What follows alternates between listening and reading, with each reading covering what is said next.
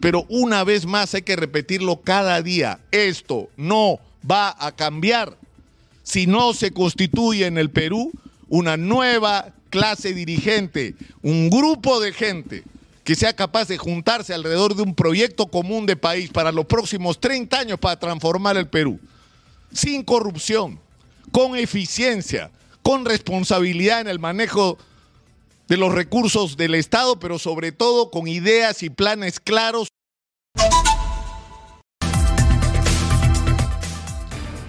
Estamos a no pocos días de cumplir el primer año del gobierno de Dina Boluarte.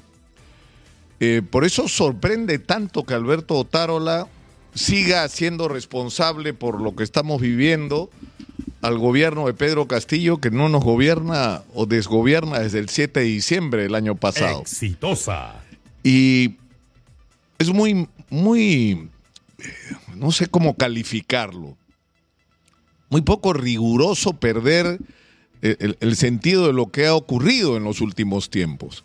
El señor Otárola es presidente del Consejo de Ministros eh, porque lo puso la señora Dina Boluarte, que fue elegida con Pedro Castillo, que fue un gobierno electo con una votación mínima en un contexto de un país súper dividido y donde lo que debió ocurrir y no ocurrió es la responsabilidad, es decir, con el motor de la responsabilidad de las fuerzas políticas, que está claro que no es precisamente una de las virtudes de nuestra clase política, la responsabilidad.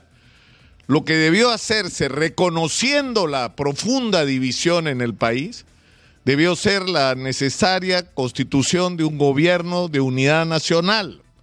Un gobierno que recogiera aquello que une a los peruanos y no lo que nos separa, y enfrentar juntos no solo el reto de superar las brechas que la pandemia había puesto en evidencia de una manera dramática, sino aprovechar las extraordinarias oportunidades que el Perú tiene como país. Eso no fue posible. No sé si eran sinceras las intenciones de Castillo cuando dijo Cerrón no será ni portero de mi gobierno. Lo que es cierto es que el señor que no iba a ser ni portero terminó siendo el hombre clave porque con su voto se decidía si Pedro Castillo era vacado o no y a partir de eso le entregó ministerios y vivimos el desmadre que hemos vivido durante la gestión de Pedro Castillo, que lo que hizo al final no fue lo que muchos empresarios temían, sacaron corriendo su plata porque le iban a quitar hasta sus hijos, sus casas, sus bienes, sus...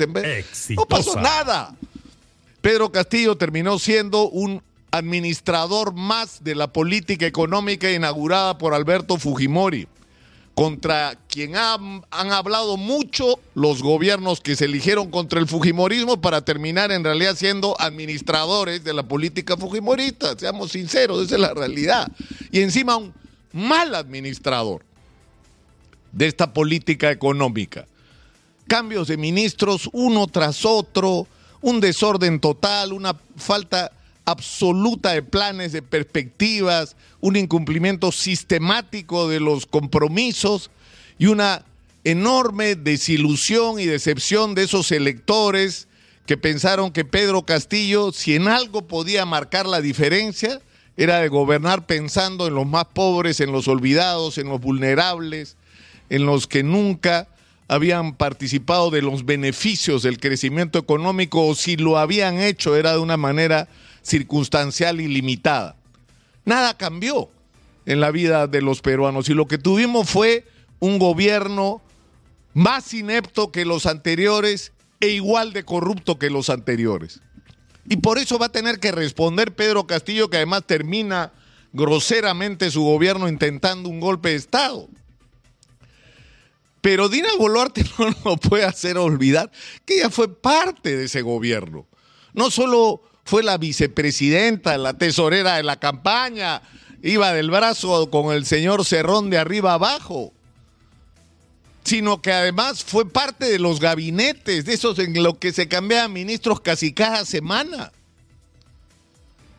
y sobre el que ahora pretende no tener ninguna responsabilidad, es decir, lo que hizo Pedro Castillo lo hizo Pedro, ella no tuvo nada que ver. Entonces, cuando vino el 7 de diciembre y cae Castillo, Exitosa. el Perú tenía una nueva oportunidad ante el fiasco del gobierno de Castillo, hacer aquello que no se pudo hacer cuando Castillo fue electo presidente, que es un gobierno de encuentro.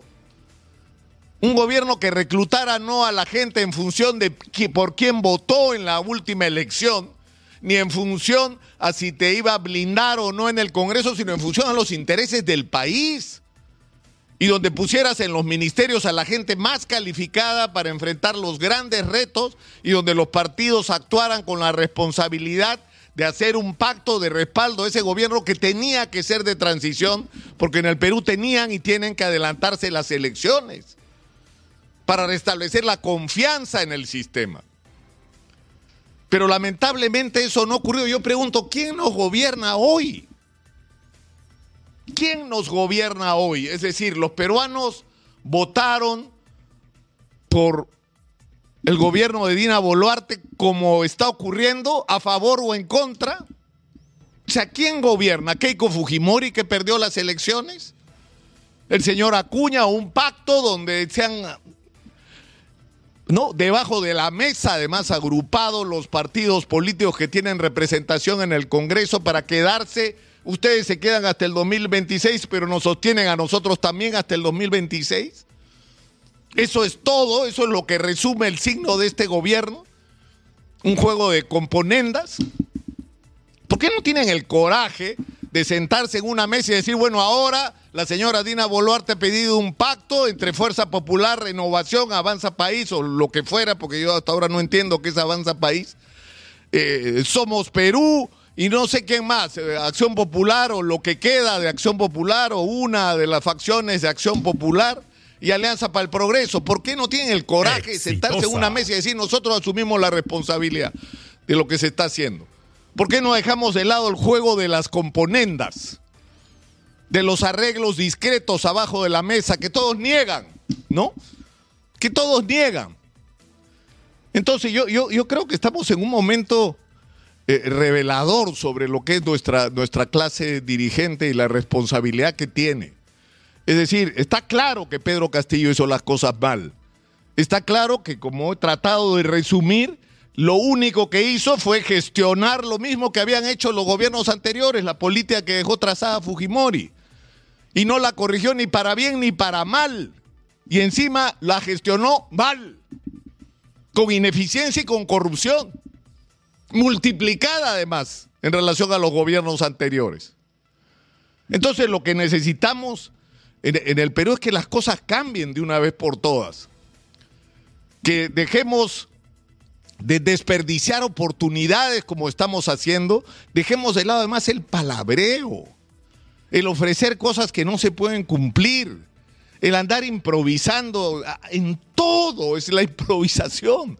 Es decir, improvisación frente al fenómeno del niño, improvisación frente a la crisis de inseguridad, improvisación frente a la crisis económica, una falta total de estrategias y de planes de largo plazo. Entonces, el, el tema es muy complejo porque, es decir, está claro que quienes están hoy prácticamente usurpando el poder porque no tienen ninguna legitimidad, son legales, fueron electos legalmente, es cierto, pero ante la sociedad no tienen ninguna legitimidad. La gente no se siente representada. Entonces es evidente que hay que producir un cambio. Y producir un cambio, yo insisto, ya hay que dejar de lado esta espantosa y enfermiza confrontación de la que algunos disfrutan, porque hay quienes viven y celebran esto. Celebran que el odio haya dividido a los peruanos celebran la exclusión de unos contra otros, celebran la confrontación, celebran el insulto. Y mientras tanto, los problemas reales de los peruanos siguen esperando por respuestas que no reciben. Porque seguimos en la crisis de inseguridad, seguimos respondiendo de una manera irresponsable al fenómeno climático, y no tenemos una estrategia clara para enfrentar no solo las dificultades económicas, sino una vez más las extraordinarias oportunidades que tenemos de salir de esto de una manera que ni imaginamos lo que puede significar en términos de progreso para el país si sabemos hacer las cosas bien. Pero una vez más hay que repetirlo cada día, esto no va a cambiar si no se constituye en el Perú una nueva clase dirigente, un grupo de gente que sea capaz de juntarse alrededor de un proyecto común de país para los próximos 30 años para transformar el Perú, sin corrupción, con eficiencia, con responsabilidad en el manejo de los recursos del Estado, pero sobre todo con ideas y planes claros sobre a dónde podemos llevar a este país si explotamos adecuadamente los minerales, si los industrializamos, si extendemos la agricultura de exportación, si incorporamos a los micro y pequeños productores al proceso de modernización de la agricultura, si potenciamos el turismo de una manera inteligente como no estamos haciendo, si extendemos la explotación de nuestros recursos pesqueros como no estamos haciendo. Ecuador nos ha sacado ventaja en la industria del, envasado de productos marinos y no tienen ni la décima parte de la riqueza que nosotros tenemos. Es decir, eso es lo que el país necesita. Y este es el reto que yo repito cada día a la gente que sabe lo que hay que hacer en el Perú. Y sabe que nada de lo que hay que hacer en el Perú se puede hacer mientras estos, estos y estas sigan tomando las decisiones desde el Congreso y desde el gobierno. Yo creo que eso es la, esa es la tarea. Yo sé que no tengo respuestas más precisas en este momento a esa demanda. Espero tenerlas y es por eso que yo he dedicado en los últimos meses el espacio, por lo menos el espacio para tener esta discusión sobre para dónde llevamos al país. Salgámonos, por Dios, del fango el de no asumir ninguna responsabilidad por los actos y decisiones que se toman, el de encubrirse unos a otros, el de protegerse unos a otros con la única consigna y objetivo. Su plan de gobierno es quedarse hasta el 2026. No podemos seguir con eso. El Perú no lo merece. Nuestros hijos, nuestros nietos, nuestros jubilados no lo merecen. Pero yo creo que está claro de que quienes están donde están no tienen la respuesta ni la capacidad de enfrentar el reto. Soy Nicolás Lúcar, esto es Hablemos Claro, estamos en Exitosa, la voz que integra al Perú.